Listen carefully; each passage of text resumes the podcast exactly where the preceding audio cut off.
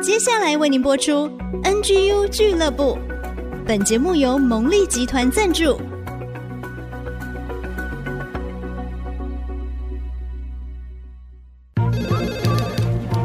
分享职场经验，找寻支持力量。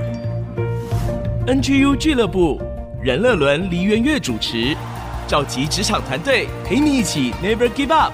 点燃永不放弃的热情。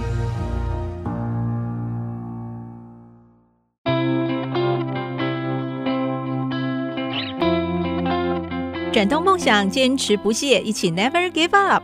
各位朋友们好，欢迎来到 NGO 俱乐部，我是乐伦。从今年开始，NGO 俱乐部做了一些调整。原本在最后有一个小单元“改变的瞬间”，我们暂时告一个段落。因此，在一月份，我们邀请了去年在“改变的瞬间”五位主讲者，分别到节目中来分享他们个人的人生故事，还有职场经历。今天登场的呢，是大家非常喜爱的健康管理师凯西。凯西你好，嗨，乐伦姐好，大家好，好开心又来跟大家聊天，而且这次不是跟大家分享健康概念，总是换个角色。是，但我们最后一段你还是要跟我们聊一点健康的哈。好的，好的，一定爆好爆满。是是是。一开始一定要请凯西来谈一谈，你看已经有一年的时间，在改变的瞬间跟听众朋友分享健康方面的议题，谈谈这一年的心得收获，好不好？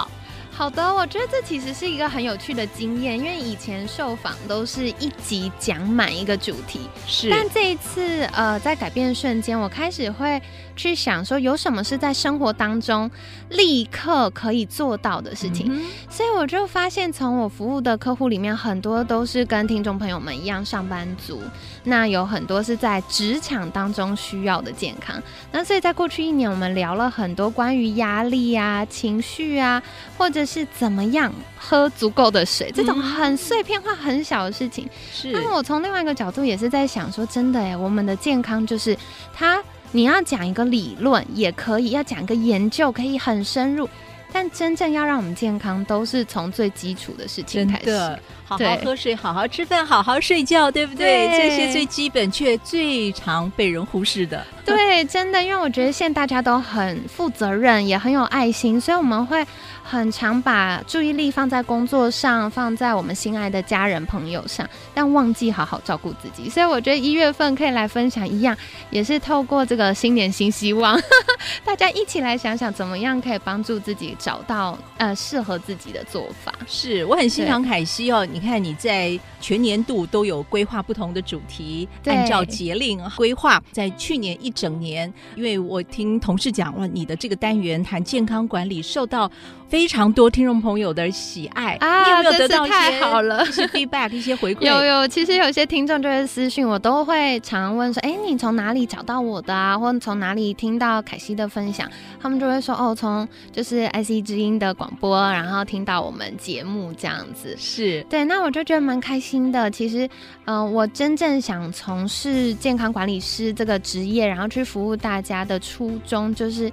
觉得哎，有没有可能透过我小小的力量帮助到别人？嗯，嗯，他们私下问你哦，最多的问题是什么呢？哇，我的天，问最多的是睡不好。我才发现，哇，现原来现在的人睡不好的比例这么高。是，嗯，而且特别是这个秋冬冬天的季节，可能我们日照开始变少了，嗯，所以睡不好或浅眠，或者是呃压力大早醒的民众也越来越多。是是是，那你自己在过去一年改变的瞬间呢？凯西，你觉得自己收获最多的是什么啊？我觉得很有趣。其实每一次要来录节目啊，嗯，然后要跟大家分享的时候，我都要事先准备嘛。是。刚刚好准备内容或受访的那一段时间，我自己也很需要那个内容，uh. 所以大家如果回去听，或比如说像我们 YouTube 也有录影，是大家回去听就会发现，哎、欸，原来那时候凯西也有睡不好 哦，原来那时候他想减肥，就会发现，哎、欸，原来我们预先规划的主题到了越来越接近要受访的时候，也刚好是我自己需要的。真的，我也常常会有这种感觉啊，嗯、有时候自己在剪辑的时候就发现，哎呦，这仿佛是说给自己听的呢。真的没错，就我跟着大家一起变健康了。是是是，因为健康的议题讲讲来讲去，从不仅从广播，我们在电视啦、杂志啊、网络新闻这么多，可能都会重复到。但是真的啊，人很健忘哎，你明明知道，但是要做到好难。其实全世界最远的距离就是从头到脚，我们知道的太多了。因为现在资讯爆炸了，要如何行出来，身体力行，那才真的是一件挑战呢。没错，没错，所以我都说，从知到行真的是最远的一条路。是，但我觉得很有趣，就是当健康管理师之后，我们常常绞尽脑汁的不是去学最新的研究或最新的技巧，反而是一直在想怎么把这个健康目标塞进客户的日常生活，克制化的，用最简单、他最容易理解、最能够执行方法。所以我都跟客户说，你找健康管理师啊。千万不要客气，只要做不到的事情，你就要告诉我，那我们就来看看是不用做，就直接放弃，好，还是有换个方法？是对，就像你刚刚提到的，最多朋友问的就是睡不好的问题，对，那你要怎么样帮助你的这些朋友们改善睡眠，能够让睡眠品质变好？其实我自己有这个问题，真的吗？尤尤其过了更年期之后。乐伦姐气色这么好，完全看不出来。不过睡觉这件事，我觉得很有趣，因为大家别忘，吃喝拉撒睡是人的本能，真的真的。但偏偏我们工作一忙起来，或要照料家里，一忙起来，最常优先忽略的就是吃喝拉撒睡。大家想想，忙起来是不是常憋尿？对，忙起来就想说啊，午餐没吃到，早餐没吃完。嗯，然后如果一忙起来就想啊，晚一点睡，熬夜赶一下，真的开心，你知道吗？因为例如说，有时候我们下午可能一两点的访问，对，就会想，哎呀，如果中午吃吃饭的话，那个就一直分泌唾液，有时候干脆中午就不吃，哎，真的会这样。然后一剪辑哦，你就想，哎呀，告一个段落，剪一个段落，再去上厕所好了。没错，这个完全被你说中，没错。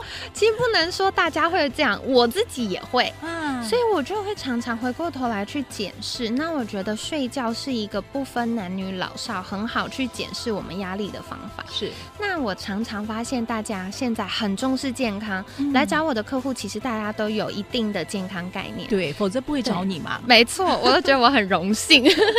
但从另外一个角度，过度重视健康可能会影响我们睡觉。怎么说？哦、像常常大家就会想说，哎、欸，晚上不要吃太饱，嗯、呃，可能会胖啊，消化不良。是，然后甚至后来干脆不吃。啊、哦，可是别忘了，我们白天一整天压力这么大，然后大脑会消耗这么多的营养跟热量，到晚上如果没有适度的补充营养的话，我们还会一直停留在那个很高压专注的状态。吃东西其实是一个很好帮助我们身体开始切换舒压的方法。对对，那当然大家会说哦，舒压靠吃好像容易胖，可是吃什么才是重点？没错，没错。对，所以如果晚餐常常不吃，演变到后来就会容易失眠。哦，真的哦？对，所以我客户反而是好好吃三餐之后，他们大概一周内都会告诉我说：“哎，凯西，我觉得我最近睡比较好。”哎，有道理，不是不吃，而是你吃什么，没错，对不对？有一句话，You are what you eat，没错，没错，是，对，所以好好检视一下你自己，呃，三餐是吃什么，而不是呢一股脑想，哎呀，我会胖啊，压力肥呀，吃太多不好消化，反而这些压力呢，也导致于你整个身体的状况也会出现一些问题哦。这时候就要请教一下。健康管理师帮你克制化最适合你的餐食啊，真的是太棒了！我想，凯西，你今天走上这个健康管理师之路之前呐、啊，其实你遇到了很多的挑战，你自己的身体也大病过好几次，对不对？对，而且而且你还原本不是走这个健康管理是学国贸的耶，到底怎么回事？我们休息一下好不好？下一段就要请凯西来分享你自己的故事喽。OK。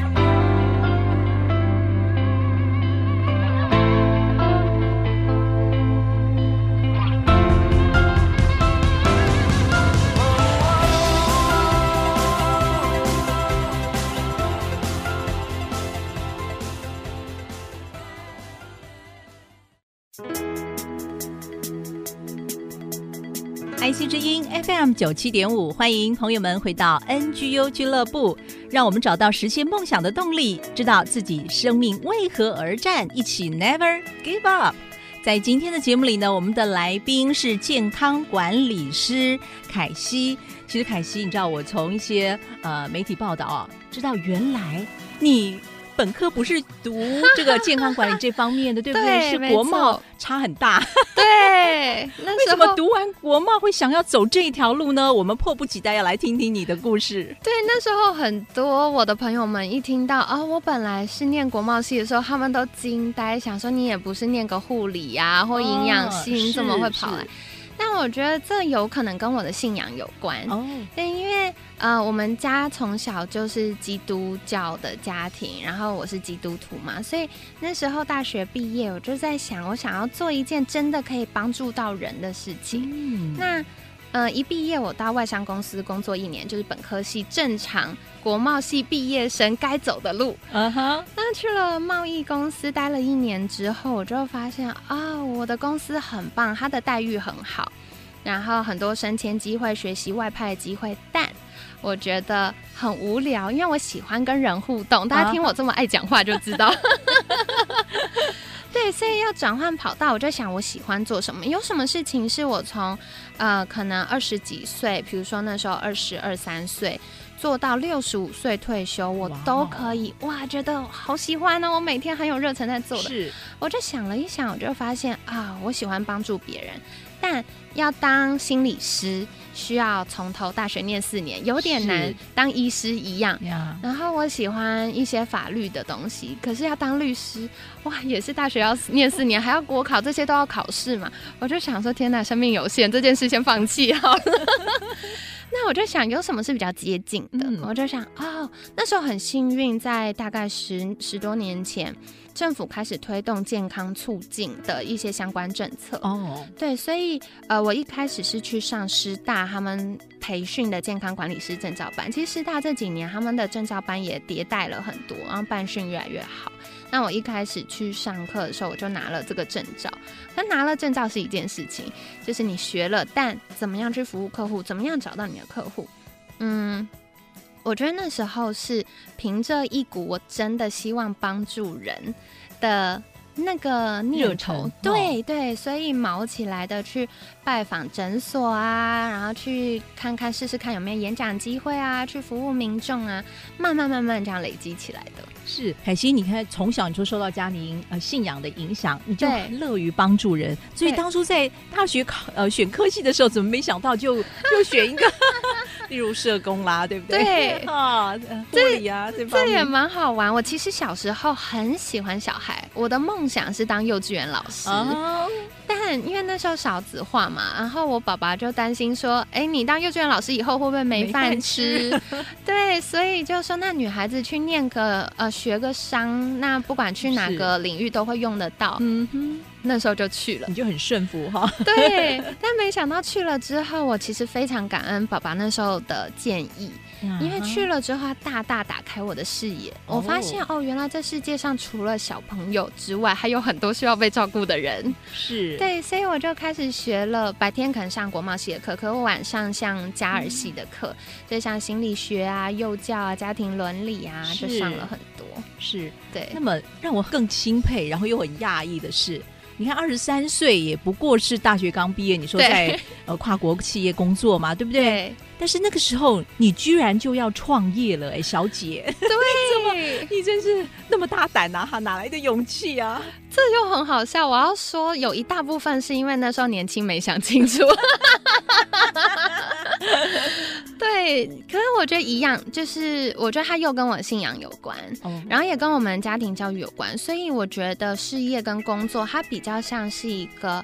嗯、呃，我探索我的生命跟世界的方式。嗯哼。可是更重要，我的核心是我的家庭，就是在我的我自己的价值观里面。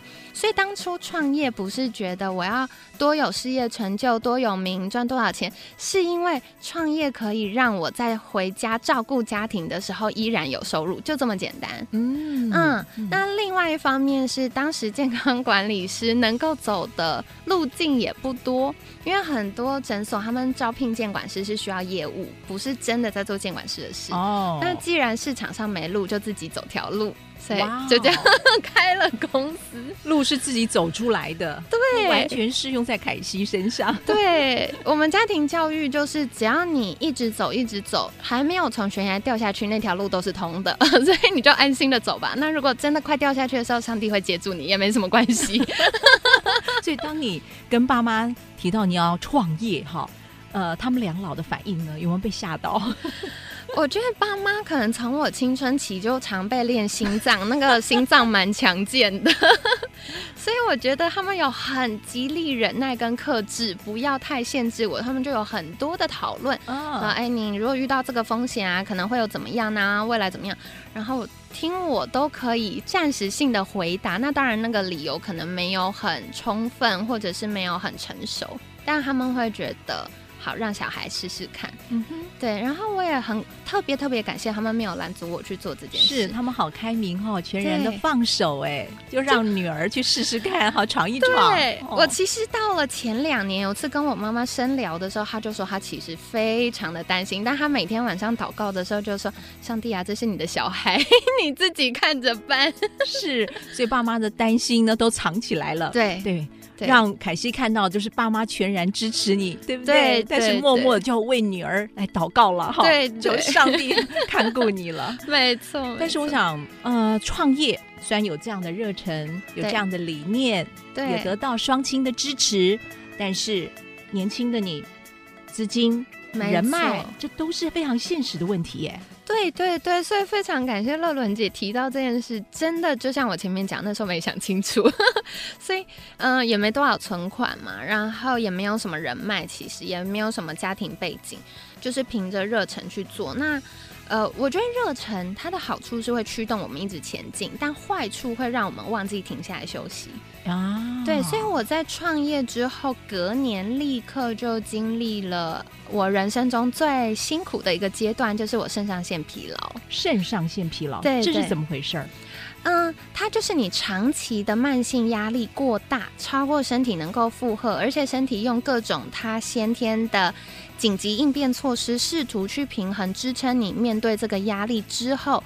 仍然没有办法持续的呃维持在这个状态，你就会开始有一些身体的症状，比如说呃食物过敏啊，然后容易长疹子啊、胀气啊、便秘或腹泻啊，嗯、然后慢慢慢慢它就会变成开始睡不好啊，情绪的波动比较大啊，然后容易爱发脾气或抗压性变低呀、啊，嗯、再来再来就会变成心理的状况。所以你那时候都经历过这样的一个身心理的状况？对，我那时候，因为我其实是一个蛮爱笑的人，就是如果大家从节目上、啊啊、感觉得出来，但我那一阵子真的都笑不出来，我就一直觉得好好想哭，莫名的想哭。嗯，但仔细看看日常生活，其实蛮顺利，也没有什么大事。嗯哼，但就是想哭。然后另外是我很严重、非常严重的食物过敏。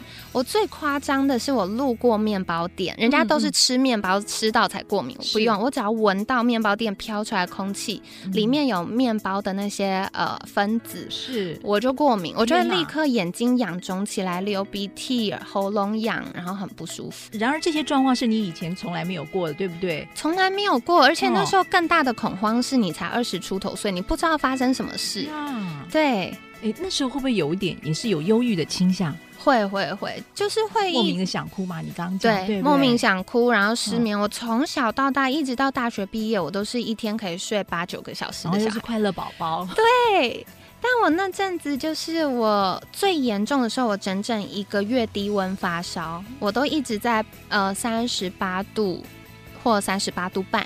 天哪！嗯、呃，一直低温发烧，连续的退不了，然后我还失眠，我就是。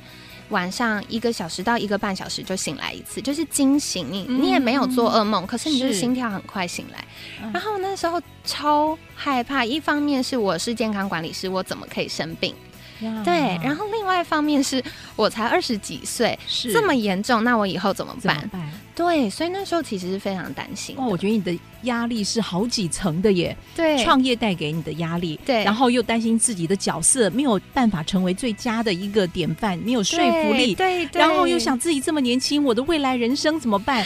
哇哇哇哇，想到就觉得很恐怖，对不对？没错，这多重的压力真的会把你自己压垮。对，那后来怎么克服的呢？我们休息一下喽，下一段再请凯西跟我们分享。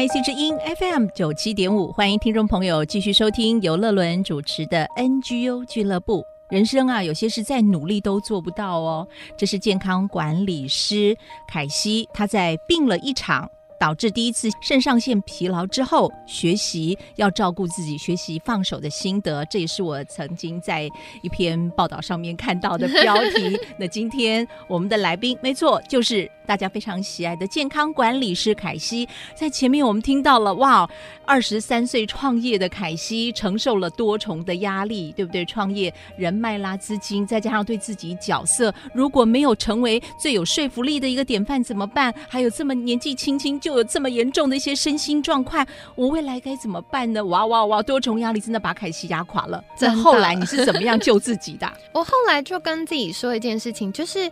如果我还活着，就代表这条路没结束嘛。嗯、那如果你看我二十几岁，假设，因为像我爷爷奶奶都很高寿，我奶奶到现在都一百多岁了。哇，对，所以我人生从二十几岁到好，我算个九十岁好了，嗯、至少也有七十年。那如果我一定要把这一辈子所有的事情都在这五年完成的话，那我剩下的六十几年我要干嘛？好像没有什么事情可以做。所以那时候跟自己说，你都已经不健康到这种程度，你唯一能做的就是救自己。那你要怎么救？你一定要念头跟想法先改变，你要先放过自己啊！呀，讲的太好了。对，因为你显然前面你再怎么逼自己，都逼不出个什么，还逼到坏掉了。是是，逼出病来了。对，所以放慢脚步。那我特别特别感谢，就是当时生病的经验。因为我太年轻，就要开始去从健康的角度服务别人。我的客户会来找我，都五十几、六十几，甚至七十几岁。我从一个二十几岁的小妹妹，可能比他们的呃小孩都小，甚至可能跟他们的孙子孙女差不多年纪。我要怎么跟他们说你这个健康状况？是呃合理的，或我可以理解，我可以同理你，不是说说而已。是对，所以我当时的不管身体的状况、心理的状况，我就开始换了一个角度，换了一个角度，发现这是一个生命中的礼物之后，我就开始在情绪上比较能够和缓，重新有新的观点，然后去盘点说好，那现在该怎么办？嗯，我还有哪些是可以把握的？所以我当时做了两个策略，一个策略是我跟自己说，我只要把眼下的这一秒钟过好就好。嗯，所以我行事历，比如说我约好要工作，我还是会记在行事历上，但我不会先看，我就只会记得哦，我十点十分要去某某诊所开会，好，十点十分到，开完会再看下一个行程，就是让自己不需要脑袋同时多工想那么多事情。是，那另外一个就是我强迫自己一定要吃三餐。啊哈，对，因为像就像我们节目前面提到，哎，好好吃饭很重要嘛，好好吃饭才有好睡眠，所以我强迫自己一定要吃健康的三餐，就至少一个健康的餐盒要吃完。嗯嗯嗯。那当我们的营养进来、热量进来的时候，其实对身体的所有运作都是非常有帮助的。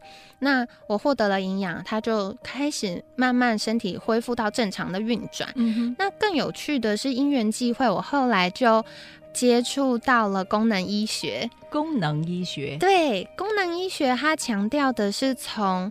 健康的角度来看一个人，嗯，那我们每个人都有自愈的能力，所以如果不健康，代表你身体的可能某个系统或某个器官它的功能异常，那我们需要的是帮助它的功能恢复，我们自己就可以修复自己。是对，所以从功能医学角度，我开始去了解了这些概念，然后了解了这些疗程检测。那从监管师服务客户的角度，我对自己的要求就是我要推荐给客户的。所有检测跟治疗方式跟处方，只要在我能够使用的范围，比如说生小孩，这个就不是随便可以长出来的。是对，但如果是我可以尝试的范围，我都会试试看。所以为了客户要使用这些疗程，我自己先试试看的目的，间接的治疗自己当时不健康的状况。嗯、是，不过我很欣赏凯西的一点是，你自我察觉的能力也很够。因为有一句话不是说察觉就是改变的开始吗？因为你察觉到了，并且有意识的提醒自己，我只要专注在当下眼前的事就好了。而且呢，也要提醒自己，我要好好的吃三餐，而且是健康的三餐。你有意识的提醒自己，真的是才能帮助自己。自救才得人助，好不好？自助才得人助，哈！真的，而且真的就像凯西讲的，这一次的生病是一个好大的礼物，因为你面对的客户可能都大上你二三十岁，他们会想这个小女孩哪懂啊，对不对？没错，唯有你经历过之后。更能够感同身受。对对，我后来客户来找我说：“凯西，我觉得我好像忧郁症。”我跟他说：“哦，你我可以帮你转介医疗，然后你可以去做确认，嗯、或者是找心理师聊聊天。但我跟你说，你不要太担心，因为我曾经比你更惨过，所以可以分享自己的经历哈。没错，但凯西，我觉得你很可爱的是，你有一次这个肾上腺疲劳也就算了，你居然小姐还有第二次。对，我也觉得很荒谬，就是踩过一次雷，还踩了第二次。这怎么发生的呢？我觉得这个也很有趣，因为在二零二零年那时候遇到全球疫情，嗯，但台湾相较之下比较稳定，那时候大家都很乖，戴口罩。对对对，但我觉得台湾的医疗团队真的都是非常的。警觉，嗯，所以那时候有非常多的呃诊所或包含自费的诊所、功能医学的诊所做了很多应变措施，嗯、呃，相对应这个疫情造成的一些影响，所以当时他们就请了我们公司去做一些顾问案，去协助他们，不管是呃有一些卫教啊、网络媒体的宣传啊、新的疗程设计或服务设计等等。嗯那在那个过程，因为同时要兼顾事情太多，然后再加上我自己有一点小龟毛的个性，我就会希望我给客户的是价格最好的，他可负担的，然后给他们的建议是真的可以在院所落实的，所以就花了非常非常多的心思。嗯，那当时就。呃，常常会熬夜工作，甚至通宵，二十四小时都不睡觉，那是要打屁股啦！真的，真的是该打屁股，所以偶一为之就不得了，你知道，年纪到了，有点不可以这样。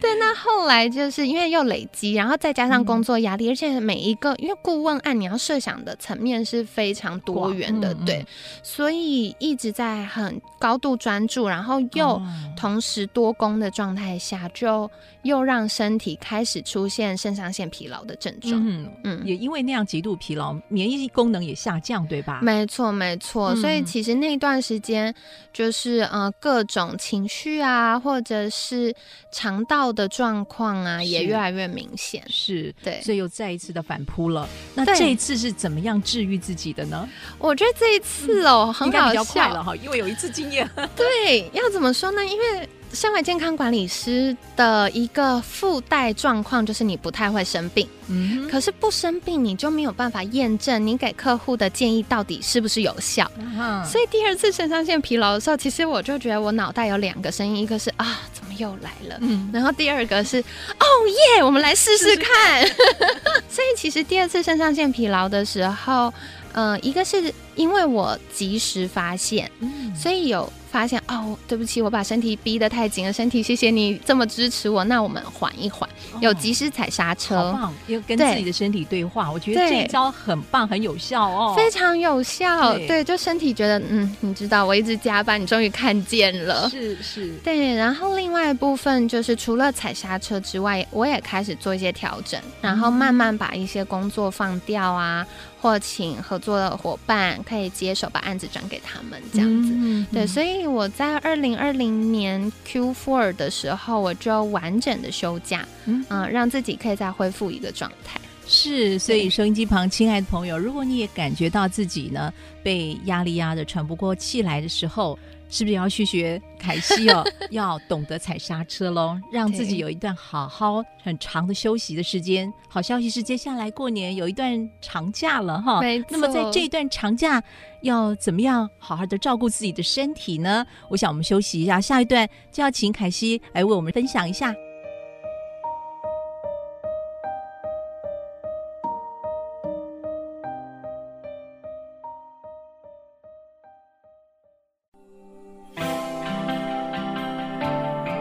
IC 之音 FM 九七点五，朋友们收听的节目是每个礼拜一晚上七点播出的 NGU 俱乐部。我们的节目在礼拜天早上十一点也会重播。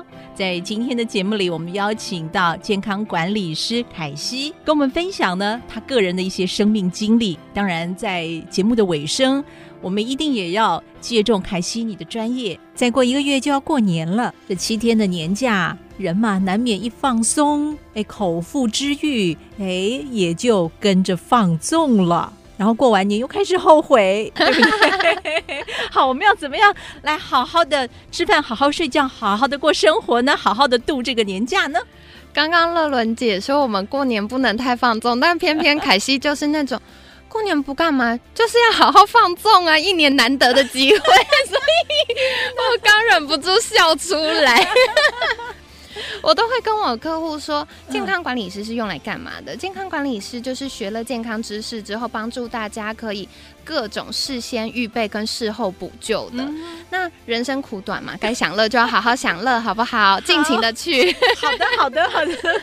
对，不，我可以跟大家分享几个，一个是大家很怕过年大鱼大肉，嗯。但大家仔细想想，大鱼大肉其实是蛋白质。是我们日常生活忙得要命，常常都是吃饭啊、面啊、米粉啊，嗯、没有机会吃到这么多蛋白质。嗯，对，所以其实大鱼大肉没有不好哦，嗯、真正不好的是烹调方式。还有你搭配的对其他的东西，对对对。如果你的烹调方式油炸、酱料很多、重咸，那它的一些比如说钠很高啊，或很多隐藏的油脂啊、勾芡啊，我们就会吃到很多让我们容易发胖或水肿的东西。那如果就像刚刚乐伦姐说的，如果我们这个旁边搭配的是搭配很多蔬菜，嗯，那我们就可以同步获得纤维质，然后可以获得维生素、矿物质，获得一些水分，避免我们饮食过量。所以我觉得这是好方法。嗯，然后另外是大鱼大肉正餐吃超饱，它附带的影响就是我们没有肚子吃零食。零食 所以我的客户都是我说，拜托过年一定要大鱼大肉，好不好？所以凯西，这个我可以见证哦。我从二十岁到现在呢，将近四十年了，体重大概都维持在四六、四七、四八。很多朋友很羡慕，然后问我这秘诀是什么？其实很简单，就是只吃正餐，不吃零食、宵夜，保持的太好了，体重管理很好。对对对，我自己就很明显，因为我只要。吃零食就变胖，可是我正餐吃很饱。哎，我可以偷偷跟大家分享我的早餐。我有时候跟客户开会，早餐约很早嘛，嗯、呃，早上开会约很早，那就干脆约吃早餐。那有时候我们就会约那种日式的餐厅，嗯、然后吃，我可以吃完一整个牛小排和定时当早餐。嗯、我吃很多，我吃的跟男生一样多。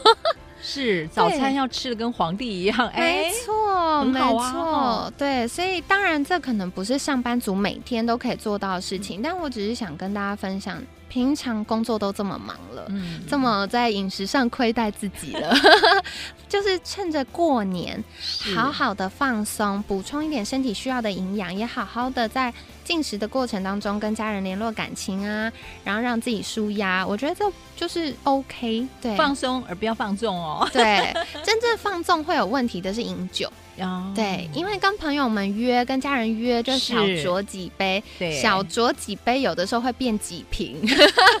那如果真的要喝的话，就是事先多吃一点，呃，比如说益生菌啊、酵素啊。嗯然后维他命 B、维他命 C 帮身体打底，喝完之后就是可能接下来几天容易水肿，多喝水。然后一样这些营养补充品可以多吃一点，去帮助身体、帮助肝脏把这些酒精代谢掉，然后帮助我们消化道就是受损、发炎受损的地方可以做修复，那就稍稍可以补救一下。对，例如说吃了这一些。比较容易饱足的食物之后，哈，对，凯西，你会建议可以老配点茶吗？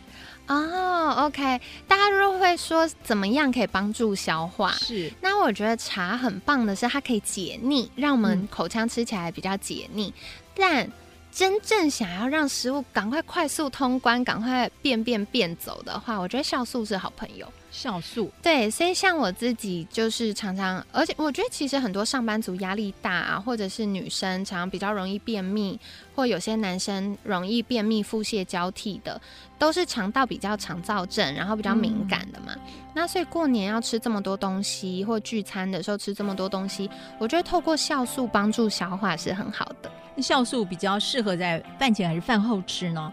如果想要帮助排毒，就是帮助肠道蠕动的话，可以饭前吃或睡前吃。哦、嗯，嗯，就隔天一早便便嘛。那如果是饭后觉得哇吃太饱，有点胃肚肚，消化不了，是那就可以对，就饭后吃。那饭后吃酵素，消化酵素它就是食物的小剪刀，嗯，会把这些大分子的食物剪小小变营养，让我们身体好吸收。嗯，太好了。嗯呃，除此之外，凯西还有一些其他的建议吗？嗯、呃，我觉得在不管是日常生活当中或过年，最最最简单、容易上手的健康管理策略就是多喝水。嗯哼，对，因为喝水它会帮助我们身体，比如说我们眼睛啊、消化系统啊，然后我们私密处啊，其实很多地方都有黏膜，嗯、黏膜增厚，它就比较有抵抗坏人的能力。嗯，嗯，然后再来是我们大脑过度使用之后，它也会容易呃疲劳。所以补充水分的话，它可以让我们大脑的疲劳缓解。那对于有一些听众朋友可能想增肌减脂的，嗯、是对。如果增肌，我们要做重训嘛，运动表现很重要，所以多喝水可以提升肌肉的运动表现。肌力、肌耐力都会提升。嗯、那对于要减脂的人，哦、多喝水也可以帮助肝脏代谢，然后让我们燃脂的效率会比较好。是，所以千万不要小看喝水的功效哈。对这个喝水不包括饮料哦。对，含糖、咖啡因、酒精的不算，不算哦。所以好好喝水，没错，好好吃饭，是好好睡觉。也祝福听众朋友过完年之后呢，能够还自己一个神清气爽的你自己喽。今天非常谢谢凯西的分享，在节目尾声。凯西为我们带来一首曲子，好不好？那今天想跟大家分享的是我自己在肾上腺疲劳那一段时间非常非常喜欢听的。对，那、嗯、这首叫《云上太阳》，是很美的一首曲子哎。对，我很喜欢这个。